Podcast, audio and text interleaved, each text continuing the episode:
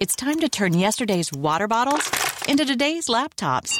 It's time to transform CO2 into a raw material for sneakers. The time for circular economy is now. We're Covestro, and we're working round the clock to turn the future of materials fully circular. Because when it comes to helping our planet, there's no time to waste. Explore our steps to circularity at covestro.com forward slash circular hyphen economy.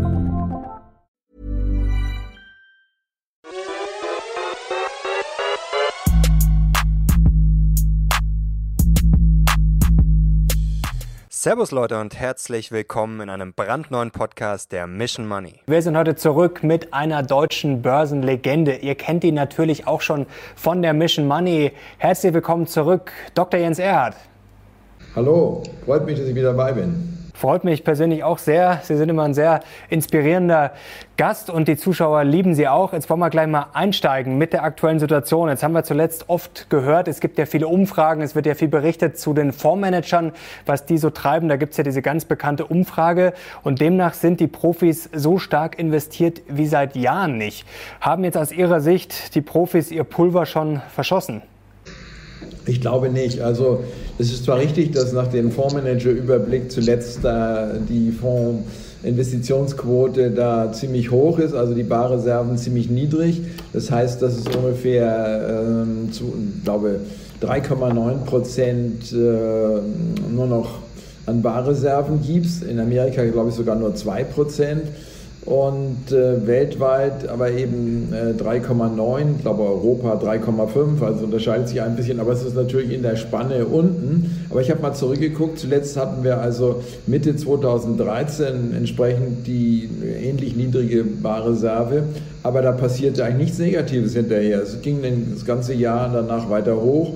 Also ich glaube, dass das nicht ein Indikator ist, der sozusagen jetzt äh, ganz genau sagt, wo es längs geht, sondern äh, dass das ein zusätzlicher Indikator ist.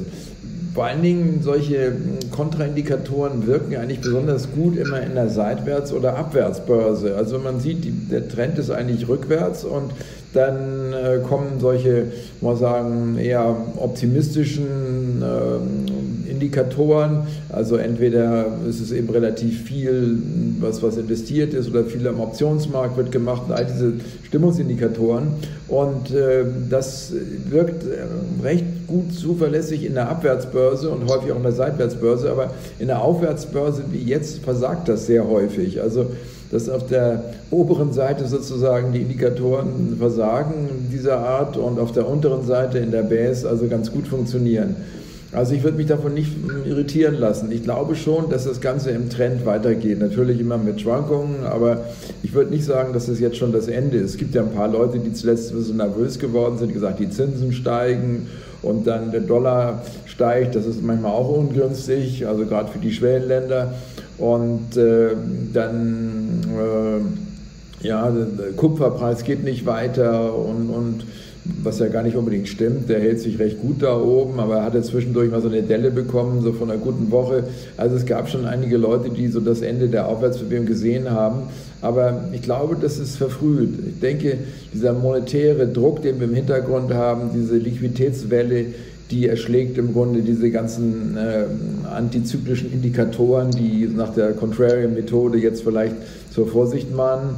Hm, ich glaube, man kann also weiterhin investiert bleiben.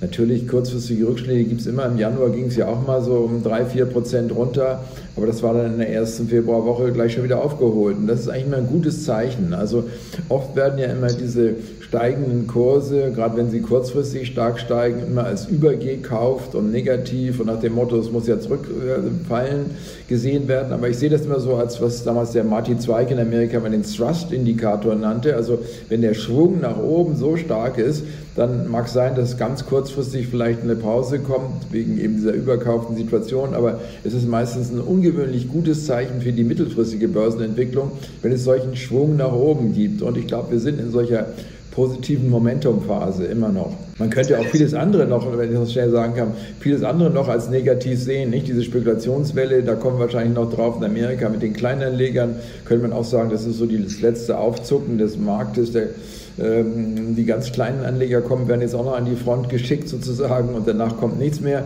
Also ich glaube eher, das ist also ein Spiegelbild der guten Liquidität und kein Zeichen, dass man aussteigen sollte.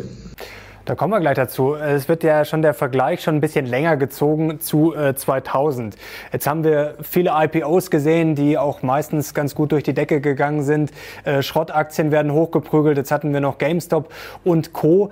Was ist denn heute anders als 2000? Ja, also auch bei der letzten FED-Sitzung haben ja auch einige kluge Leute gefragt, ist wirklich in der Blase jetzt, ähnelt das nicht alles 2000 und sollte man nicht aus äh, Gründen der Sicherheit des Finanzsystems diese Blase entschärfen und die Luft rauslassen? Und da hat der Paul dann gesagt, also Notenbank hat noch nie eine Blase zum Platzen gebracht und er sieht das auch als ungünstig äh, an für den Finanzmarkt, aber auch für die Wirtschaft. Und er hat gleichzeitig gesagt, alles, was für die Arbeitsplätze gut ist, das ist auch für ihn gut. Und ähm, auch weil bei der Inflation haben wir auch viele Ängste, dass es deshalb zu Ende sein könnte, dass die Inflation jetzt steigt. Aber ich glaube, worauf man achten muss, ist, wenn wirklich der Arbeitsmarkt drüben voll beschäftigt wieder ist, das könnte ein Zeitpunkt sein, wo man äh, sagen kann, also jetzt kann die Notenbank eigentlich schlecht noch mehr stimulieren. Und es kommt eigentlich darauf an, ob die Notenbank stimuliert oder nicht. Und äh, solange der Arbeitsmarkt eben so ist, wie er ist und der aber auch am Freitag nicht gerade verbessert, nach meiner Meinung dauert es Jahre, ehe wir wieder auf dem Niveau sind wie äh, vor Corona, dass wir also, glaube ich, von der Seite, dass die Notenbank irgendwo jetzt hm, bremsend eingreifen könnte, brauchen wir, glaube ich, keine Angst haben vorläufig. Mhm. Aber die Gier ist ja zuletzt schon äh, gestiegen. Also jetzt gibt es natürlich immer diesen bekannten Fear and Greed Index. Wir sehen ja wirklich, dass sehr viele Aktien durch die Decke gehen. Auch mal 100 Prozent, 100 Prozent in der Woche ist ja teilweise nichts. Und die Privatanleger haben ja doch schon jetzt eine ganz schöne Macht oder Wucht entwickelt, zumindest bei Einzelaktien. Hätten Sie sich das vor ein paar Monaten oder vor einem Jahr vorstellen können? Wir haben ja immer gelernt, eigentlich machen es ja nur die Profis den Unterschied am Markt aus. Die sind in der Mehrzahl. Hätten Sie gedacht, dass Kleinanleger da so ein Gewicht Gewicht kriegen könnten nochmal? Ja, habe ich mir schwer vorstellen können. Gerade vor einem Jahr haben wir alle den Kopf hängen lassen. Also ich nicht unbedingt, wie Sie wissen. Also ich habe ja schon gesagt, durch diese monetäre Welle, die da kommt, geht es schon wieder hoch. Aber trotzdem, in dem Ausmaß hätte ich es mir schwer vorstellen können, dass eigentlich sozusagen die Aktienanlage so auf breiter Front äh, entdeckt wird. In Amerika gibt es, glaube ich, 12 Millionen neue Konten, die eröffnet worden sind. Und die Leute haben vom Staat da einige tausend Dollar bekommen, ich glaube sogar im Durchschnitt über 40.000 Dollar und äh, aufs ganze Jahr gesehen. Und da ist dann viel Geld davon in die Börse geflossen. Also man spielt jetzt nicht mehr Computerspiele, sondern man spielt Börse sozusagen. Also das war schwer vorstellbar. Aber ähm, nochmal zurück zu Ihrer ursprünglichen Frage. Ich glaube, die hatte ich noch nicht voll beantwortet, ob es nur Vergleiche gibt mit 2000. Also es gibt schon gewissermaßen Vergleiche mit damals, aber es ist trotzdem äh, auch wieder anders. Diese Bewertungen sind zum Teil sehr hoch und es ist schon ein bisschen ungesund, wie neue Missionen nach oben gejagt werden und dass auch der größte Teil der an der Nasdaq gehandelten Aktien inzwischen ähm, auf jeden Fall ähm, sogar Verluste macht und aus, der, aus dieser Sicht ähm, das ist natürlich schon eine ungesunde Geschichte.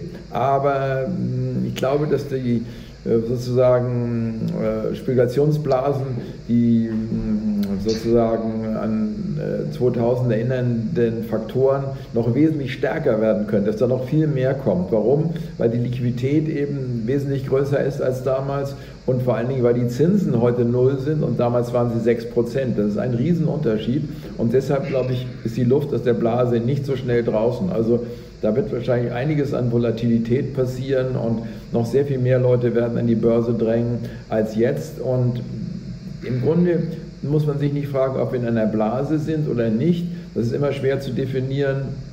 Der Greenspan hat es ja auch mal versucht. Aber die Frage ist eigentlich, wird die Blase zum Platzen gebracht oder nicht? Und das ist nach meiner Meinung nicht der Fall. Selbst wenn wir in der Blase sind, macht die Notenbank in Amerika eigentlich alles, damit sie gerade nicht platzt. Also es wird wahrscheinlich einige Volatilitäten, einige Merkwürdigkeiten auch geben, wie zuletzt eben mit GameStop und diesen Dingen. Aber insgesamt, glaube ich, ist der Hauptbörsentrend weiter deutlich aufwärts gerichtet und auch die hohen Bewertungen werden noch nicht schaden, einfach weil so viel Geld da ist. Das muss angelegt werden. Und wenn die Leute jetzt zum Teil verkaufen, weil die Bewertungen hoch sind, dann was machen sie mit dem Geld den nächsten Tag? Also in Europa mit Negativzinsen äh, auf dem Konto liegen lassen, wie es Institutionen dann ähm, machen müssten, das wird man nicht tun. Also man wird das Geld relativ schnell wieder anlegen. Und aus der Sicht, glaube ich, ist einfach vom Angebots-Nachfrage-Verhältnis an der Börse die Situation weiter günstig. Nicht? Zwischendurch waren mal die Aktienrückkäufe zurückgefahren worden, aber die werden jetzt wieder her hochgefahren. Das ist auch wieder noch mehr Nachfrage. Also ich glaube, das klingt ein bisschen alles vielleicht äh, überoptimistisch, aber es ist nur ein reelles Spiegelbild der Tatsachen. Also man sollte sich nicht zu früh aus dem Markt drängen lassen. Mhm.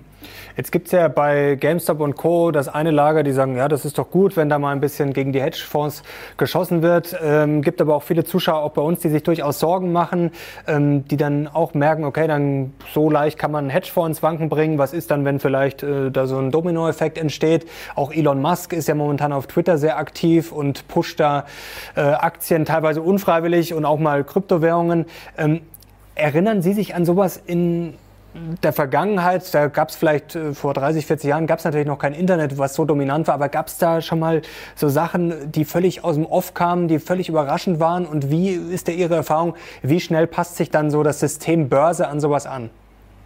Ja, durch Internet kann man sich natürlich ganz gut äh, verabreden, nicht? Und deswegen machen viele kleine wirklich dann so viel aus, wie, wie heute eben auch sichtbar wird.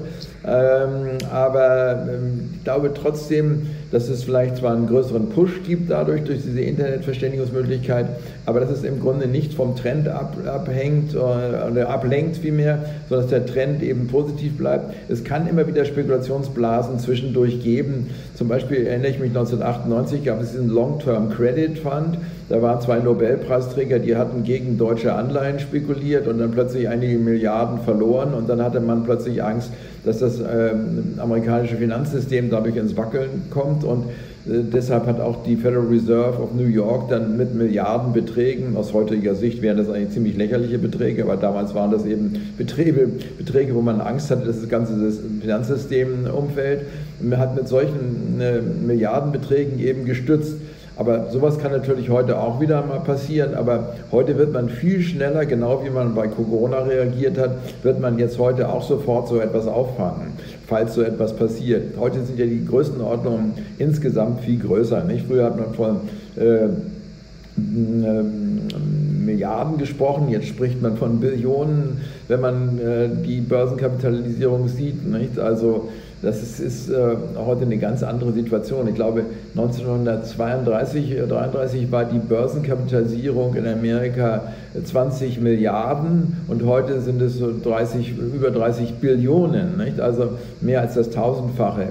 Also das sind ganz andere Beträge heute und selbst innerhalb der Phase 1998, Long-Term Credit bis heute, da hat es ja eine enorme äh, Ausdehnung des Finanzsystems gegeben. Aber das Wichtige ist, dass die Notenbanken sowas sofort auffangen würden und da nicht riskieren, dass da eine Lawine ins, ins Rollen kommt. Man hat ja diesmal wirklich genau gesehen, wie gefährlich es ist, wenn die Banken an zu wackeln fangen, wie in der Finanzkrise, dass man solchen Tendenzen ganz sofort entgegengehen muss. Das hat man wirklich gut gemacht und da ist diesmal auch keine Angst bei den Anlegern aufgekommen, dass die Bank, die eigene Bank irgendwie Probleme kriegen könnte. Also ich sehe schon Vergleiche mit 2000, wie gesagt, aber ich sehe, dass die Notenbanken heute sofort dagegenhalten werden und ähm, denke auch, dass wirklich, abgesehen von der gewissen Volatilität, die durchaus durch solche Ereignisse, die kommen können, wie ich gerade geschildert habe, äh, da kommen können, was wäre eine Zukaufgelegenheit und wäre kein Signal für einen Verkauf, wie das sonst eigentlich im Jahr 2000 der Fall war. Also ich würde sagen, solange der monetäre Rückenwind so stark ist wie heute, braucht man sich nicht wirklich Sorgen machen. Jetzt hat ein Kollege von Ihnen aus den USA, ein Hedgefondsmanager Stan Druckenmiller, vor einigen Tagen gesagt, dass er mache den Job schon sehr, sehr lange. Ich glaube, Sie machen ihn äh, noch länger, aber er ist auch erfahren. Ähm, und verwaltet auch ein bisschen Geld. Und er meint, äh, das sei momentan ein sehr wilder Cocktail, hat er es, glaube ich, genannt.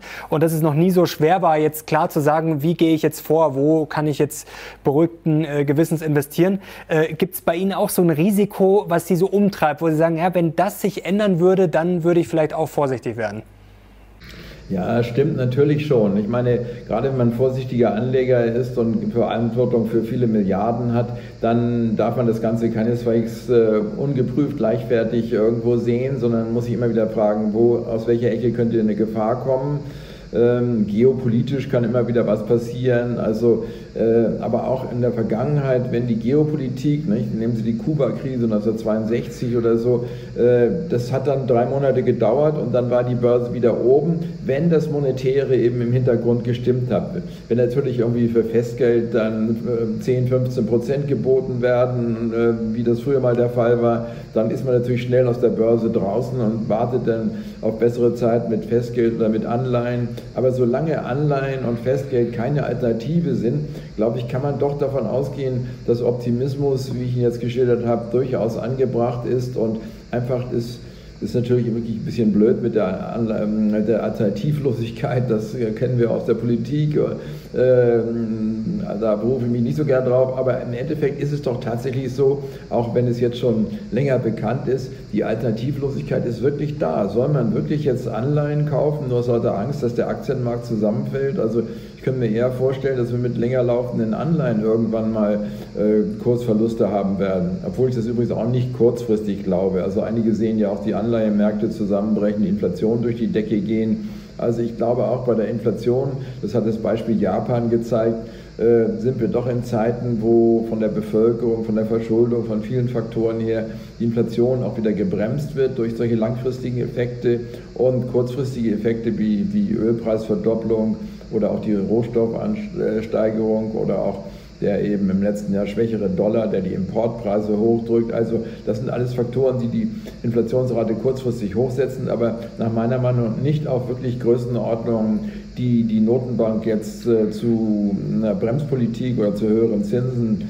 veranlassen würde. Ich meine, die amerikanische Notenbank hat ja gesagt, sie lässt die Zinsen, die kurzfristigen, äh, drei Jahre unten. Und ich meine, es ist ja wirklich ein Wort. Da können die nicht morgen anfangen, jetzt da die, die Zinsen zu erhöhen. Und das haben sie auch bei der letzten Notenbankbesprechung sehr klar gesagt. Also nicht mal ein Tapering, das wäre ein ganz vorsichtiges Mini-Bremsen, ist angedacht und das wird auf jeden Fall fürs dieses Jahr gelten. Also im nächsten Jahr könnte ich mir vorstellen, dass wenn dann die Inflationsrate höher ist, dass man dann schon ein bisschen vorsichtiger werden sollte. Aber ich denke doch, dass es vorläufig ein äh, viele Gründe gibt, eher in Aktien drin zu sein als in etwas anderem, denn gerade viele Institutionelle sind doch so kopflastig immer noch in Anleihen investiert. Äh, wenn die in Aktien gehen, dann macht es auch nichts, dass die Fondsreserven, äh, Fondsbarreserven niedrig sind, weil einfach im Hintergrund noch so viel Geld wartet, was eigentlich von anderen Anlagen in den Aktienmarkt reingehen könnte, weil hm, man natürlich sagen kann, gut, da ist einiges sehr teuer, aber einiges ist ganz vernünftig bewertet und durchaus eine Alternative auch mit, zu festverzinslichen. Nehmen Sie den Telefon- und Versorgerbereich, also Versorger jetzt nicht gerade die grünen Versorger, die ja sehr gut gestiegen sind, aber die Netzversorger, die sind ja bisher nicht gestiegen, aber ich denke allein, äh, wenn man auf die Dauer sieht, da bekommt man dann 5, 6 Prozent, vielleicht sogar mit steigender Tendenz dann äh, ist sowas auch als zumindest als eine, was Besseres als eine Rente, eine Rente, wo man garantiert eigentlich weder Verzinsung noch Kursanstieg erwarten kann. Jetzt haben wir geklärt, das Monetäre sieht nach wie vor ganz gut aus, aber Sie schauen auch immer auf die Markttechnik. Ähm, vielleicht auch ein bisschen kurzfristiger für unsere Zuschauer. Das interessiert natürlich auch viele, was sie vielleicht jetzt in den nächsten Tagen und Wochen erwarten. Wie sieht es denn da momentan aus? Also die Volatilität wird sich schon erhöhen, glaube ich. Also dass es so gleichmäßig hochgeht, wie wir es eigentlich gehabt haben seit März letzten Jahres, das glaube ich nicht. Also es wird immer wieder äh, schon auch Rücksetzer geben, aber keine Bäs. Bäs heißt ja 20 Prozent Rückgang. Also ich denke, dass äh, 10 Prozent schon viel sein dürfte, wenn es ein Stückchen zurückkommt zwischendurch. Ähm, also die Markttechnik sieht zum Teil tatsächlich äh, schon etwas bedenklich aus und die Markttechnik heißt ja die ganz kurzfristige, der Versuch, die ganz kurzfristige Entwicklung in den Griff zu bekommen. Aber eben die Markttechnik funktioniert aus der Antizyklik heraus sehr, sehr gut, wenn wir uns in einer Base befinden. Und auch wenn wir in einer Seitwärtsbewegung befinden, funktioniert das Ganze erstklassig. Aber wenn wir in so einem scharfen Aufwärtstrend wie jetzt sind, führt es häufig dazu, dass wir nur eine Pause haben, aber nicht diesen Rücksetzer, auf den viele warten, die dann vielleicht sogar verkaufen und sagen, ich kaufe alles 10% billiger wieder zurück. Also das könnte unter Umständen jetzt die falsche Strategie sein, selbst obwohl die Markttechnik überzogen ist. Völlig richtig. Also zum Beispiel Halbert in Amerika hat immer Umfragen, wie viele Optimisten es gibt, zum Beispiel für Gold, für Anleihen, für Aktien. Und der hat auch eine extra Umfrage für die Nasdaq-Aktien. Und da hatte er jetzt am Freitag 89 Prozent Optimisten. Also das habe ich überhaupt noch nie gesehen, dass so viele Optimisten für den Nasdaq da äh, genannt wurden. Und das ist natürlich schon ein Zeichen, dass es auch kurzfristig mal ein Stückchen zurückgehen könnte.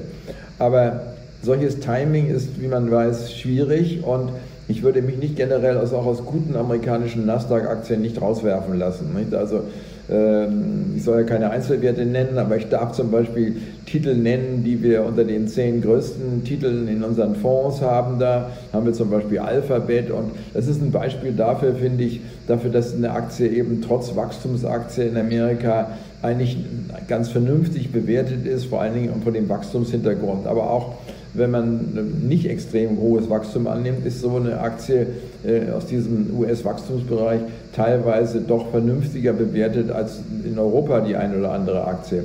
Also ich würde nicht pauschal sagen, was ich übrigens im Jahre 2000 gesagt habe, diese amerikanischen Wachstumsaktien verkaufen. Das war damals die sogenannte TMT-Hosse, nicht? Telefon, Medien, äh, Te äh, Technology.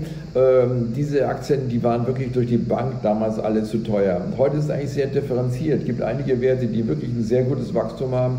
Da würde ich durchaus dabei bleiben. Und äh, es gibt andere wieder, da muss man sagen, naja, da können Gewinnmitnahmen bestimmt nicht schaden, mit dem hundertfachen Umsatz bewertet sind. Und dann muss man ja sagen, dann dauert das wahrscheinlich einige Jahrzehnte, die in die heutige Bewertung reinwachsen. Also das ist dann wirklich äh, etwas, wo man vorsichtig sein muss. Also nicht jede Spekulation wird jetzt aufgehen. Aber ich glaube, wenn man so einigermaßen fundamental auch die Sache abcheckt, dann kann man auch eine kurzfristige technische Reaktion ganz gut aussitzen und braucht jetzt nicht gleich äh, so große Barreserven jetzt schaffen. Ich meine, es äh, ist schon richtig, dass ich eigentlich schon seit Dezember bisschen darauf gewartet habe, dass die Börse mal ein bisschen zurückfällt. Das stimmt. Und es ist einfach nur ganz kurz mal jetzt in der zweiten Januarhälfte gekommen, aber eigentlich weniger zurückgekommen, als ich dachte. Aber da habe ich mich erst an diese alte Weisheit erinnert, dass man wirklich in der Hosta vorsichtiger sein muss mit der Ankündigung von stärkeren technischen Rückschlägen und ich habe damals auch in der Finanzwoche geschrieben, also vielleicht kommt überhaupt kein Rückschlag, sondern nur eine Pause und das wäre sozusagen die optimistische Variante gewesen, die pessimistische, dass die Markttechnik jetzt mal reinschlägt. Aber äh, ist es wahrscheinlich immer noch ein bisschen zu früh zu sagen, dass dieser Rückschlag im, im, im Januar schon die Sache so bereinigt hat, dass wir jetzt äh, clean sind, um wieder neu zu steigen. Wahrscheinlich haben wir immer noch so ein bisschen Volatilität, weil doch eben, wie ich eben schon sagte, gerade bei der Nasdaq so viel Optimismus da ist. Ähm, aber zum Beispiel Greed und Fear äh, ist ja ein guter ähm, Indikator, nicht? wie viel Gier und wie viel Angst ist im Markt. Und hm, da haben wir also im Moment äh, eigentlich kein Extrem. Wir hatten schon einige Gier, mal auch bis vor kurzem, auch im Dezember. Aber das war zum Beispiel Ende Januar jetzt wieder mehr in der Vier-Zone, also mehr in der Angstzone so mal sagen, wenn Sie das so als Uhr sehen, waagerecht gesehen, ganz oben bei 12 Uhr, dann war ungefähr dieser Zeiger auf der Vier-Seite so bei 10, 10 bis halb elf so ungefähr. Und das ist dann eigentlich eher ein Kaufsignal als ein Verkaufssignal von dem Indikator her. Also nicht alle marktischen Indikatoren geben Verkaufssignale. Was äh, allerdings wirklich ziemlich deutliche Verkaufssignale gibt, ist der Optionsmarkt. Aber das kommt eben sehr stark, weil die Kleinanleger in Amerika inzwischen äh, nicht mehr wie üblich 20, 30 Prozent dieses Segments im Umsatz ausmachen, sondern das macht dort bei denen inzwischen äh, 50, 60 Prozent der Umsätze werden von den Kleinanlegern am Optionsmarkt gemacht. Nicht? Und das heißt natürlich, dass das Put-Call-Ratio und diese ganzen Indikatoren, mit denen man die kurzfristige Markttechnik in den Griff kriegen will, dass die alle sehr verzerrt sind durch diese überoptimistischen Kleinanleger. Aber man sieht, dass die Großanleger, auch wenn wir vorhin gesagt haben, die Barreserven sind niedrig, aber es gibt da andere Umfragen wiederum, dass gerade in äh, Wall Street die großen Institutionen noch nicht das wieder zurückgekauft haben, was sie im März letzten Jahres verkauft haben in absoluten Beträgen. Dollarbeträgen. Also da scheint noch einiges doch an Barreserven auf der Seite zu liegen. Und das wäre ja auch wieder ein Faktor, der von der Markttechnik sogar positiv zu werden wäre. Also Vieles bei der Markttechnik sieht ungesund aus, weil eben die Kleinanleger so viel spekulieren. Und äh, bei denen wird es sicher auch vielleicht mal dazu führen, dass die dann auf BS umschalten da. Nicht? Und, und äh, jetzt gehen sie alle long. bei den wildesten Aktien, wie man weiß, die, die fundamental ja nichts taugen. Aber es ist eben auch ein Beweis dafür, dass eben oft eben äh, Liquidität und Anlegerstimmung die Börse mehr bestimmt als fundamentale Bewertung. Am Schluss läuft es über, in der Regel nach Jahren auf die auf Fundamentale hinaus. Zum Beispiel könnte ich mir vorstellen, dass alle, die sich jetzt die Hände reiben und freuen, dass sie den Hedgefonds da bei den, von den Kleinanlegern, äh, dass sie den Hedgefonds eins ausgewischt haben. Also ich möchte nicht wissen, wie das Ganze am Schluss aussieht, ob da nicht so, solche Aktien, die da nach oben gejagt, gejagt worden sind, aus fundamentalen Gründen dann am Schluss ganz am Boden liegen und die Kleinanleger, die eigentlich Spaß an der Börse haben sollten und da auch langfristig interessiert werden sollten durch Gewinne, ob die da nicht irgendwie am Schluss doch ganz schöne Verluste einstecken. Aber meistens dauert es alles, bis der Tag der Wahrheit vom Fundamentalen dann reinkommt. Also gerade bei diesen Aktien, da könnte ich mir vorstellen, die jetzt da nach oben gejagt worden sind, sicher, die kommen dann wieder runter. Aber das ist dann nicht eine Einbahnstraße nach unten. Es geht zwischendurch dann auch wieder ziemlich nach oben. Also das sind ziemliche Bewegungen. Also wie ich schon sagte, die Volatilität steigt eben enorm. Und das Fundamentale ist schön an der Börse und ganz langfristig auch, sicherlich setzt sich es durch, aber schon der gute John Maynard Keynes hat gesagt, also langfristig sind wir alle tot. Es kann also so lange dauern, bis man sozusagen nicht mehr an der Börse ist, wenn man auf manche fundamentale Korrektur warten will. Also ich gehe mir danach, wie ist der Flow of Funds, wie ist die Liquidität und diese Dinge ist fast wichtiger. Man soll natürlich, Ihr Stichwort Verantwortung auch, äh, nicht, nicht äh, zu leichtsinnig sein, aber man muss sich für eine Meinung entscheiden. Entweder man sagt jetzt, man bleibt im Markt oder man geht raus. Und ich würde sagen, aufgrund meiner monetären Einstellung bleibe ich drin. Herr Erhard, eine Frage kam sehr oft von unseren Zuschauern im Vorfeld und zwar, wie es denn mit Ihrer Cashquote aussieht. Weil viele, glaube ich, warten wahrscheinlich vielleicht auf einen Rücksetzer. Der kann kommen, muss aber nicht kommen. Wie ist es denn bei Ihnen? Sie haben gerade schon gesagt, man sollte jetzt nicht zu viel Cash haben. Sind Sie dann tatsächlich voll investiert oder haben Sie auch ein bisschen Reserve? Also wir sind eigentlich äh, je nach Fonds ein bisschen unterschiedlich, aber die meisten Fonds sind voll investiert. Ähm, ich habe bei meinen Fonds, wir haben ja verschiedene Fondsmanager, zwischendurch mal ein bisschen mit äh, Futures abgehatcht und dann braucht man die Aktien nicht verkaufen. Das kostet dann ja sonst zu viel Spesen und die Futures sind ja ganz spesengünstig. Habe ich mit Futures ein bisschen abgehatcht nach dem Motto, wenn es jetzt zurückkommt, dann fange ich das ein bisschen auf. Aber ich habe das ziemlich schnell alles ganz wieder eingedeckt, als ich gesehen habe, das Ganze will nicht richtig runter. Und äh, wir sind eigentlich praktisch voll investiert und Gut, das hat natürlich seine Risiken, nicht? gerade wenn viele voll investiert sind. Aber äh, ich glaube doch, dass man sich nicht zu sehr irritieren lassen sollte von den Vergleichen mit dem Jahre 2000, weil eben doch die äh, Alternativen fehlen. Damals, wie gesagt, 6% Zins war eine Alternative. Heute ist ähm, der Nullzins oder der Negativzins die Alternative. Und vor allen Dingen auch, wenn man äh, sozusagen mittelfristig das Ganze sieht und sagt, wie sieht es denn fundamental aus? Ich glaube also fest daran, dass wir eigentlich einen überraschend einen guten internationalen Konjunkturaufschwung bekommen werden. Also da wird dann auch viel fundamental am Schluss ähm, das untermauert, was jetzt im Moment zum Teil ein bisschen unvernünftig ähm, aussieht. Also die ähm, monetäre Seite hat in der Vergangenheit immer auch zu einer besseren Konjunkturentwicklung in der Realwirtschaft geführt. Und ich wüsste nicht, warum das diesmal anders sein sollte. Jetzt haben Sie vorher schon mal durchblicken lassen, so mit dem Hundertfachen des Umsatzes bewertet. Vielleicht könnte sowas doch ein bisschen zu hoch sein. Jetzt haben wir ja viele Hype-Themen wie Wasserstoff, wie Tesla, generell auch E-Mobilität, auch äh, erneuerbare Energien. Also da ist ja viel, was schon gehypt ist, wo natürlich auch viel drüber geschrieben und gesprochen wird. Ähm, würden Sie sagen, dass vielleicht solche Hypes mal ein bisschen zurückkommen könnten und vielleicht gibt es dann doch das große Value-Comeback, so eine Sektorrotation oder äh, geht das noch eine Weile weiter, so wie jetzt, vor allem auch mit den Growth-Aktien? Ich glaube, die Hypes werden wechseln. Nicht? Also jetzt ist sehr lange sehr viel Grün gehypt worden, alles was grün war und die Bewertungen sind da zum Teilweise ein bisschen hoch. Ich glaube, dass da die Kurse ein bisschen zurückkommen können. Aber Grün ist ein mittelfristiger Trend. Also da werden viele ETFs neu aufgelegt und damit Gelder, die angelegt werden müssen.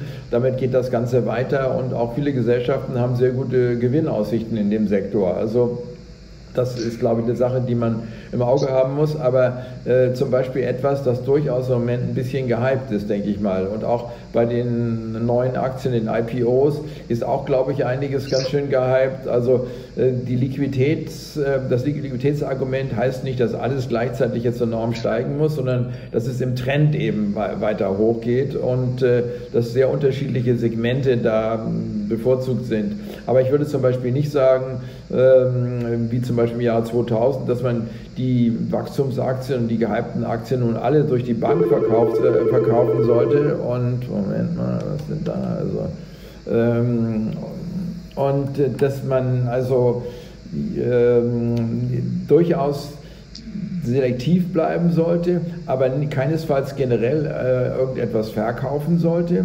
sondern eben äh, fundamental schon sehen sollte, in welchen Bereichen man hauptsächlich aufgestellt ist und dass man das Fundamentale nicht völlig über Bord wirft. Aber trotzdem denke ich, dass man insgesamt schon im Aufwärtstrend bleiben wird und nur einige übergehypte hm, Segmente sozusagen zurückkommen werden. Aber das heißt auch nicht, dass sie sozusagen jetzt jahrelang uninteressant sind. Die kommen dann ein Stück zurück und werden dann wieder entdeckt, denke ich. Also und ich würde auf keinen Fall generell umschichten, nur in Value, was ich damals im Jahre 2000 gesagt habe. Damals war es durchaus richtig, aber äh, das wäre jetzt falsch. Denn Value gibt es eben auch viele Aktien, die äh, eben nicht so interessant sind, die sind preiswert, aber da wird dann wahrscheinlich nicht äh, groß äh, Nachfrage für solche Titel aufkommen und man wird immer wieder schauen, in Zeiten wie heute, wo die Gesamtwirtschaft wenig wächst, dass man in Wachstumsaktien geht. Ich glaube, das Wachstumsaktienargument, das ist durchaus noch gegeben. Hm. Jetzt haben viele auch gefragt von den Zuschauern, wie würde Jens R. 10.000 Euro anlegen? Das ist natürlich eine schwere Frage, die, äh, die in einer Minute zu beantworten, aber vielleicht so grob auch von der Asset Allocation. Also Anleihen haben wir jetzt schon rausgehört, eher 0% wahrscheinlich. Wären es dann wirklich 100% Aktien und auch welche Branchen vielleicht? Ja, ich erinnere mich mal, ich war mal in der Podiumsdiskussion, ich glaube es war im Jahre 2010 in Wien und da waren wirklich der Europas prominenteste Fondsmanager dabei und da kam diese Frage, wie würden Sie es anlegen? Und da hatten alle von mir schon gesagt, naja, so 30, 40 Prozent Aktien und so weiter, Mischfonds. Und ich habe dann gesagt, 80 Prozent Aktien. Und das würde ich auch jetzt wiederholen. Damals haben alle gestaunt, heute werden sie wahrscheinlich nicht mehr staunen. Ähm, aber es fehlt eben, glaube ich, an reizvollen anderen Bereichen. Man kann natürlich sagen, wenn die Notenbanken so stimulieren, kann natürlich das auch für die Inflation schon gewissen Rückenwind geben. Ich glaube nicht, dass es eine Inflation wird wie in den 70er Jahren, die dann wirklich den Aktienmarkt zerstört über die hohen Zinsen, die dann aus der hohen Inflation kommen. Aber ähm, deshalb, äh, wenn die Inflation ein Stück steigt, könnte ich mir vorstellen, dass doch die Edelmetallecke äh, relativ mh, hm, wieder entdeckt wird. Gut, Gold ist im Grunde heute, wenn man ehrlich ist, sogar tiefer als vor zehn Jahren. Äh, damals stand Gold in, zumindest in Dollar bei, bei über 1900, heute bei über 1800. Gut, in Euro ist ein Stück besser, aber trotzdem äh, muss man auch beim Gold sehen, das ist auch nicht eine Reichmachmaschine, die ständig funktioniert, auch nicht in Zeiten der Überliquidität. Aber trotzdem denke ich, nachdem der doch Gold ganz schön korrigiert hat seit August letzten Jahres, scheint es langsam Boden zu finden, äh, obwohl ich noch kein äh, markttechnisches Kaufsignal sehe, weil ich mir also auch der geringste Pessimismus fehlt dort und es ist immer noch sehr viel Geld in diesen äh, ETFs, also in diesen Goldkörben ähm, äh, sozusagen. Da gab es noch gar keine großen Abzüge, die eigentlich für ein markttechnisches Signal positiv sein müssten. Aber äh, zum Beispiel, wenn etwas auch von der besseren Konjunktur gleichzeitig profitiert, wie zum Beispiel Platin, könnte ich mir vorstellen, dass das eine Sache ist, die man bei so einer Anlage mit, mit berücksichtigen sollte. Also nicht nur Aktien. Aktien kann man natürlich in Form von Fonds kaufen oder ähm, kann auch versuchen, selber etwas äh, zu, finden. Gibt es ja auch genügend ähm, Literatur dazu und äh, im, im, Internet oder, oder auch gedruckt. Also da macht es ja auch Spaß. Nicht? Also mir hat Aktienlage schon immer vom ersten Tag an viel Spaß gemacht persönlich und da fand ich Fonds immer ein bisschen langweilig. Also das kann ich mir auch vorstellen, dass das bei anderen so ist. Aber wenn einer nicht so viel Zeit hat und nichts hauptberuflich macht, so wie ich, dann sind Fonds natürlich schon gute Fonds sinnvoll. Also, aber daneben vielleicht so ein bisschen Platin Und ja, manche empfehlen auch Immobilienfonds, aber das ist natürlich auch schon nach meiner Meinung ganz gut bezahlt mittlerweile. Also ich würde eher versuchen, eine Immobilienaktie zu finden, da die, die vielleicht mehr preiswert erscheint als jetzt ein Immobilienfonds. Ähm, meine Immobilienfonds haben durchaus sicher auch ihre Berechtigung, aber ob jetzt nach diesem Anstieg der Immobilienpreise jetzt der optimale Zeitpunkt äh, gekommen ist, da ein großes Schwer Anlegerschwerpunkt zu legen, möchte ich fast bezweifeln, zumal es ja auch Immobilien gibt, die teilweise leiden unter Internet und was auch immer. Aber so persönlich glaube ich zum Beispiel, dass Wohnimmobilien weiter steigen und wenn man also jetzt sich überlegt, ob man nun Aktien kauft oder, oder seine eigene Wohnimmobilie, dann sollte man die eigene Wohnimmobilie auf keinen Fall vergessen da. Das ist immer wichtig, das habe ich auch damals nicht vergessen, als ich jung war. Aber ähm, es ist, fällt wirklich schwer, nach meiner Meinung, einen richtigen Depotschwerpunkt, also Anlage, was macht man mit 10.000, zu finden außerhalb des Aktienbereichs, weil ich glaube, das ist schon das Optimale. Im Grunde lieben die Deutschen ja die Mischfonds und das würde heißen, dass man die Hälfte in Aktien steckt und die Hälfte in Rentenfonds oder auch in Mischfonds, der eben die Hälfte in Anleihen anlegt. Aber es ist wirklich schwierig geworden, noch eine vernünftige Performance beim Rentenfonds zu erzielen. Nicht? Also man kann da immer auf Nischen losgehen. Wir haben zum Beispiel auch die italienischen Anleihen im letzten Jahr äh, gut gehabt und haben die auch immer noch. Aber ähm, da ist natürlich auch nicht mehr so sehr viel zu erwarten. Da kommt der Zins von 3,50 und ist jetzt 0,50, also ein halbes Prozent Zins noch. Also wo soll das noch hingehen? Also es ist wirklich schwierig, was zu empfehlen was ähm, außerhalb des Aktienbereichs ist. Man kann natürlich auch, ähm, äh, man kann natürlich auch ähm, im Aktienbereich äh, defensiver mit beimischen und dadurch so eine Art konservatives Depot haben. Wie ich schon sagte, im, im Telekom- und Versorgerbereich, das sind nicht die spannendsten Aktien, aber nach meiner Meinung sind die also zum Teil enorm billig. Also da ist eigentlich erstaunlich, dass da noch nicht mehr Geld reingegangen ist. Und wenn man das Ganze nicht von heute auf morgen sieht, so, ich habe zum Beispiel im Jahr 2000 gesagt, nicht nur Value, sondern auch äh, Anleihen, die damals 6% hatten, sollte man unbedingt kaufen. Und die haben sich dann also praktisch bei langen Laufzeiten dann verdoppelt. Also das war auch eine langweilige Anlage am Anfang, aber am Schluss doch eine, eine gute Geschichte. Also wenn man defensiv werden will, kann man defensive Aktien mit reinnehmen, nach meiner Meinung. Was, wobei nicht jede hohe Dividende natürlich defensiv ist. Manche Gesellschaften schütten da zu viel aus und muss man genau recherchieren. Aber viele äh, Aktien, gerade eben aus dem Telefon- und Versorgerbereich, sind nach meiner Meinung äh, nicht nur renditemäßig interessant, sondern müssten auf ein paar Jahre Sicht gesehen durchaus eine so, solide Anlage sein. Welche Branchen finden Sie vielleicht noch unterbewertet? Es fragen ja sehr viele immer nach dieser Tourismusschiene, also Airlines natürlich, Hotels und alles, was natürlich jetzt auch vielleicht noch mit dem Konsum so zu tun hat, der dann vielleicht mal wieder zurückkommen könnte nach Corona, Hotels und alles mögliche, Restaurants, alles, was da dran hängt. Äh, ist das für Sie eine Riesenchance oder eher eine Falle? Das ist natürlich auch eine Frage, wie schnell wir über Corona hinauskommen, nicht? wie weit diese Mutanten dann noch wieder Ärger machen. Ähm, diese Aktien sind sicherlich billig, aber was häufig übersehen wird, ist, dass die Gesellschaften wahrscheinlich in Zukunft noch ähm, äh, einige Kapitalerhöhungen machen müssen oder auf andere Art und Weise sich das, das Kapital verwässert wird. Nicht? Also ist vielleicht immer noch ein bisschen früh, dort schon einzusteigen. Kann sein, dass das das Optimum jetzt ist. Einige dieser Titel sind ja wirklich sehr billig und sehr niedrig, aber wenn Sie dann wieder sehr viel neues Geld noch brauchen, um über die Runden zu kommen, dann schwindet ja der eigene Anteil am Unternehmen und, und also eine Verwässerung findet statt. Also da wäre ich immer noch ein bisschen vorsichtig, einfach weil Corona zu schwierig einzuschätzen ist, wann das wirklich wieder normal wird. Aber da muss man auf der Lauer sein und ich denke, dass es da auch Chancen geben wird. Aber wir haben das bisher noch nicht angefasst und es war eigentlich bisher auch im Wesentlichen richtig. Ähm, aber es gibt sicher andere Branchen, wo ich also gar nicht mal jetzt sagen würde, da kommt jetzt eine technische Reaktion, also da warte ich, sondern wo man eigentlich schon, glaube ich, mit relativ guter Wahrscheinlichkeit äh, jetzt richtig liegt. Also was nimmt man da? Ich denke, dass zum Beispiel der, der Bereich der äh, Rohstoffaktien weiter steigen wird. Die sind zwar schon recht gut gestiegen, aber die sind analytisch noch relativ preiswert. Nicht? Wenn Sie die großen Australier nehmen dort, ähm, dort haben Sie den Kursgewinn von 10 oder etwas drüber. Das ist also wirklich sehr, sehr mh, günstig und äh, wenn auch die Preise sich dort halten oder sogar steigen für die Metalle im Hintergrund, dann müsste es noch gute Kursgewinne geben. Also das halte ich für einen, für einen interessanten Kauf. Dann ähm, viele empfehlen jetzt ja auch Banken, so nach dem Motto, die sind ganz unten, die sind ja schon wieder ein Stück gekommen.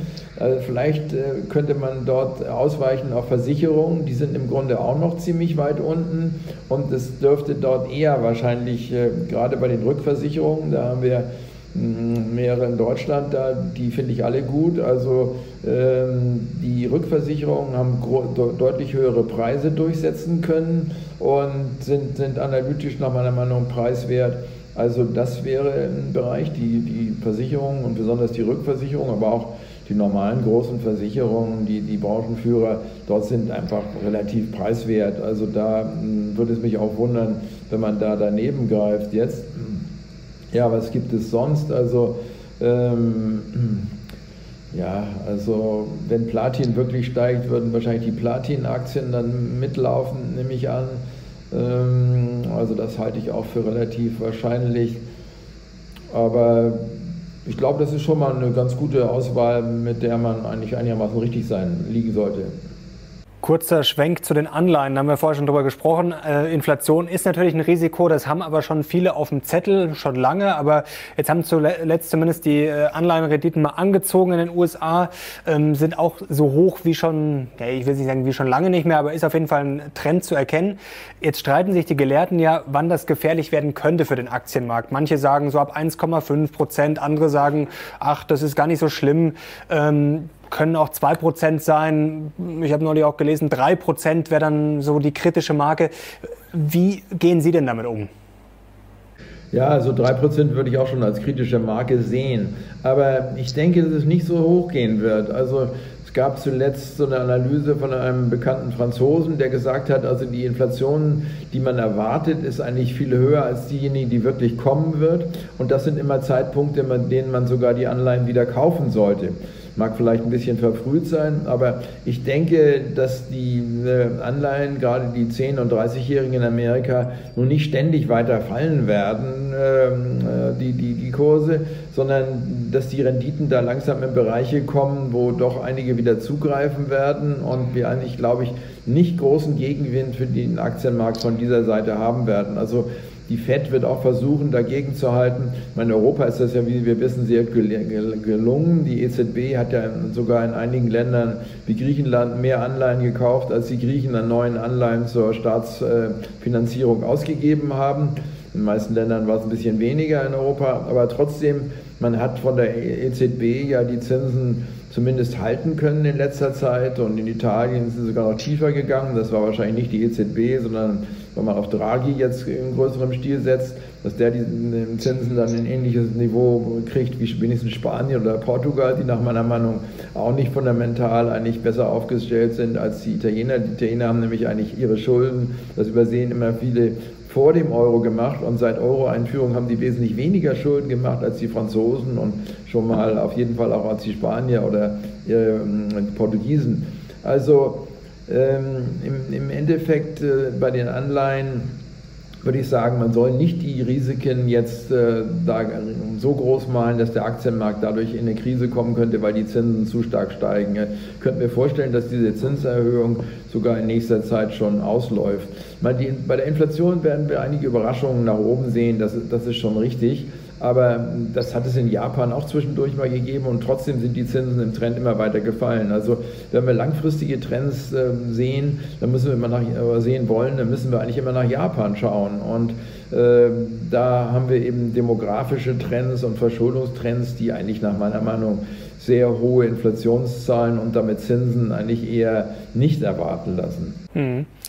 Noch ein letzter Punkt, noch ein kurzer Exkurs nach Asien. Die sind ja jetzt bisher ganz gut durch die Krise gekommen, haben uns eigentlich schon vorgemacht, wie das ganz gut geht und haben sich jetzt auch schneller erholt. Muss man natürlich schauen, wie nachhaltig das jetzt ist. Sie haben ja auch ein Fable für Asien, schon länger für Japan, aber vor kurzem habe ich auch gelesen, ähm, dass Sie gesagt haben, äh, China durchaus auch auf dem Zettel haben, äh, Indien und auch noch ein paar andere. Was sind denn da so Ihre Favoriten und warum? Also ich glaube, Asien ist in jedem Fall im Großen und Ganzen eine gute Geschichte. Also ne, oft in vielen Ländern ist das Bevölkerungswachstum recht stark. Das gilt jetzt nicht gerade für China, aber dort äh, wandern ja viele vom Land in die Stadt und die sind dann wesentlich produktiver in der Stadt. Das hat man im Grunde in Amerika auch gehabt. Nicht? Da war 1900 auch die Hälfte der Bevölkerung in der Landwirtschaft beschäftigt und die zogen dann nach und nach in die Stadt und das war ein Mordswachstumsschub. Also Asien ist der, beim Bevölkerungswachstum in den meisten Ländern günstiger, am meisten natürlich in Indien. meine, in Indien haben die meisten nicht so unbedingt äh, äh, vor sich als, als interessantes Anlageland und ist ja auch schon ziemlich stark gestiegen. Und wenn man Einzelaktien mitwischen will, das ist schwer zu machen, selbst für Fonds. Also da kann man eigentlich nur über, äh, über den Fondskauf äh, reingehen oder ETF. Aber hm, Indien ist, glaube ich, interessant, weil doch die, die Regierung zum Beispiel fiskalpolitische Normen ankurbelt, da mit zweistelligen Defiziten im Moment. Das ist also auch für Indien ungewöhnlich. Und äh, gleichzeitig haben die eben doch äh, aufgrund des Bevölkerungswachstums und der hm, Bevölkerungszahl nicht? Wenn, wenn die Bevölkerungszahl groß ist und die stoßen dann vor in irgendwelche Internet- oder sonstigen Wachstumsbereiche, dann, dann erhöht sich die Produktivität der Bevölkerung enorm. Mm, da ist also so ein Land, glaube ich, schon interessant, aber auch sehr interessant ist, glaube ich, äh, Korea und Taiwan weiter. Nicht? Beide Märkte sind auf Allzeit hoch. Äh, China ist ja noch nicht ganz auf Allzeit hoch. Es gibt unterschiedliche Indizes, aber die, die meisten Indizes sind noch nicht auf dem Allzeithoch. Ähm, die Bewertungen sind natürlich in diesen Ländern auch jetzt gestiegen, muss man auch sehen. Also man kauft das nicht mehr zu Ausverkaufspreisen.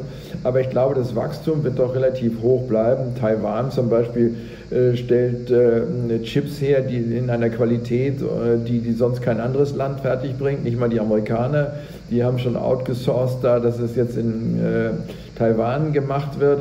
Und die Koreaner versuchen dort auch dort hinterherzukommen, investieren da auch Milliardenbeträge, um da mit den Taiwanesen Schritt zu erhalten. Also da passiert einiges in Asien. Vietnam hat die stärksten Wachstumsraten weltweit seit einigen Jahren. Ist schwierig übrigens in Vietnam anzulegen. Direkt geht das auch nicht. Da muss man versuchen, irgendwelche ETFs oder so etwas zu finden was natürlich immer dann nicht so spannend ist, als wenn man wirklich einen interessanten Einzeltitel hat, weil bei den ETFs haben sie oft auch ziemlich langweilige Branchen mit dabei. Aber trotzdem, insgesamt ist es die einzige Möglichkeit, in diesen Märkten dabei zu sein. Also insgesamt, glaube ich, wird Asien noch einige Zeit interessant bleiben. Das hängt immer sehr letztlich davon ab, wo die Zinsen in Amerika hingehen. Wenn die Zinsen in Amerika steigen, die sind ja auch sehr stark dollarfinanziert und fremdfinanziert häufig, dann drückt es diese Märkte. Und die, äh, der Rückenwind ist also nur da, solange der amerikanische Zins unten bleibt. Und wenn der Dollar schwach ist, ist es für diese Länder auch besser, als wenn der Dollar äh, stark ist. Also ich würde sagen, dass diese Märkte generell schon gestiegen sind, aber nicht unbedingt zu teuer. Also der Emerging Market ähm, Index für Asien ist eigentlich in Dollar gerechnet gerade wieder da auf dem letzten Hoch äh, vor der Finanzkrise 2007. Also da liegen ja doch äh, Amerika und die meisten anderen Börsen äh, doch deutlich höher. Und äh, das ist also noch nicht so ausgereizt. In Landeswährungen haben die allerdings schon neue Höchstkurse erreicht, was dann meistens auch charttechnisch ganz günstig ist, wenn die Leute sehen, na, neuer Höchstkurs kauft man lieber, als wenn die noch da dicke äh, Widerstandszonen nach oben liegen, die, die erst überwunden werden müssen. Also ich glaube schon, dass diese asiatischen Märkte generell hochinteressant sind. Und dann noch eine letzte Frage zu den USA. Ist natürlich der Markt, der schon seit Jahren dominiert. Also wenn man da mal zurückblickt, vor 20, 30 Jahren, da waren die USA ja noch gar nicht so groß. Also vom Anteil vom weltweiten Aktienmarkt, das Gefühl steigt das ja immer weiter. Und die haben natürlich gigantische Unternehmen, die wahrscheinlich keiner mehr überholen kann, gerade wenn es natürlich um Digitalisierung geht. Trotzdem, wie sehen Sie die Rolle der USA? Würden Sie da mit Buffett gehen, dass man niemals gegen die USA wetten soll? Oder könnte vielleicht doch da der Abstieg drohen? Zum Beispiel, wie das ein Ray Dalio sieht. Wir haben ja die starke Konkurrenz aus China, Dollar unter Druck und vielleicht dann auch in so langfristigen Zyklen, wenn man denkt, äh, geht es da für die USA immer weiter nach oben oder sehen Sie das vielleicht schon so ein bisschen kritisch? Also ich glaube, der Anteil der Chinesen an der Weltwirtschaft wird steigen und wird auch die äh, Amerikaner überholen, wahrscheinlich schon 2025. Aber das heißt jetzt nicht irgendwo Amerika den Rücken zu, zu, zu kehren glaube, Amerika bleibt weiterhin sehr, sehr bedeutsam. Auch der Dollar, man hat ja beides, also Amerika als Volkswirtschaft wie auch den Dollar schon äh, halb abgeschrieben in den letzten Jahren wiederholt. Das war jedes Mal falsch. Ähm, ob durch Biden jetzt eine große Änderung kommt, das weiß ich nicht, aber trotzdem, Amerika ist einfach als Wirtschaftsmacht nicht wegzudenken und vor allen Dingen auch geopolitisch, militärisch, das muss man eben auch sehen. Nicht? Aber die Gefahr könnte natürlich sein, dass da mit Taiwan eine Auseinandersetzung gibt. Nicht? Die Chinesen proben da schon immer einen Dringen in den Luftraum der Taiwanesen ein ob nicht da irgendwo eine geopolitische Auseinandersetzung kommt, das könnte dann für die Weltbörse, speziell für natürlich diese Ecke dort in Asien, ungünstig sein. Aber die Amerikaner werden bestimmt nicht irgendwie äh, nachgeben und werden schon versuchen, ihre dominierende Stellung ähm, in der Geopolitik zu behalten. Äh, Trump hat das auf seine Seite, auf seine Art versucht, nicht mit, mit äh, vielleicht nicht erfolgsweise mit Kriegen da, wie, wie die Präsidenten meistens vor ihm, aber dafür hat er ziemlich mit Dro Drogen viel, äh, mit Drohnen viel, viel gearbeitet. Also, ähm, also ich glaube schon, dass Amerika die führende Stellung behalten wird. Herr Erhard, das hat wie immer großen Spaß gemacht. Herzlichen Dank. Ja, ganz meinerseits. Macht immer riesen Spaß. Ja, alles Gute. Gerne wieder. Für Ihnen auch alles Gute. Bleiben Sie vor allem gesund und danke euch ja, fürs ja. Zuschauen. Wenn ihr Herrn Erhard wieder sehen wollt, dann gebt einen Daumen nach oben. Danke fürs Zuschauen. Danke Ihnen. Bis zum nächsten Mal. Wir sind jetzt raus. Ciao.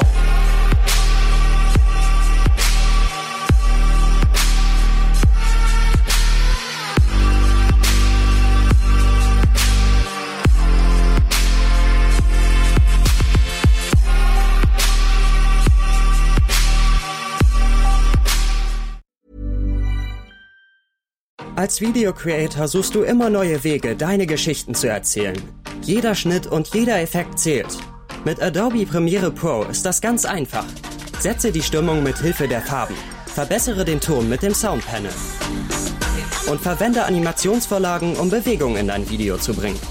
Adobe Premiere Pro ist das All-in-One-Tool für die Videobearbeitung mit intuitiven Workflows, die dir dabei helfen, deine Geschichten zum Leben zu erwecken. Erfahre mehr unter adobe.de.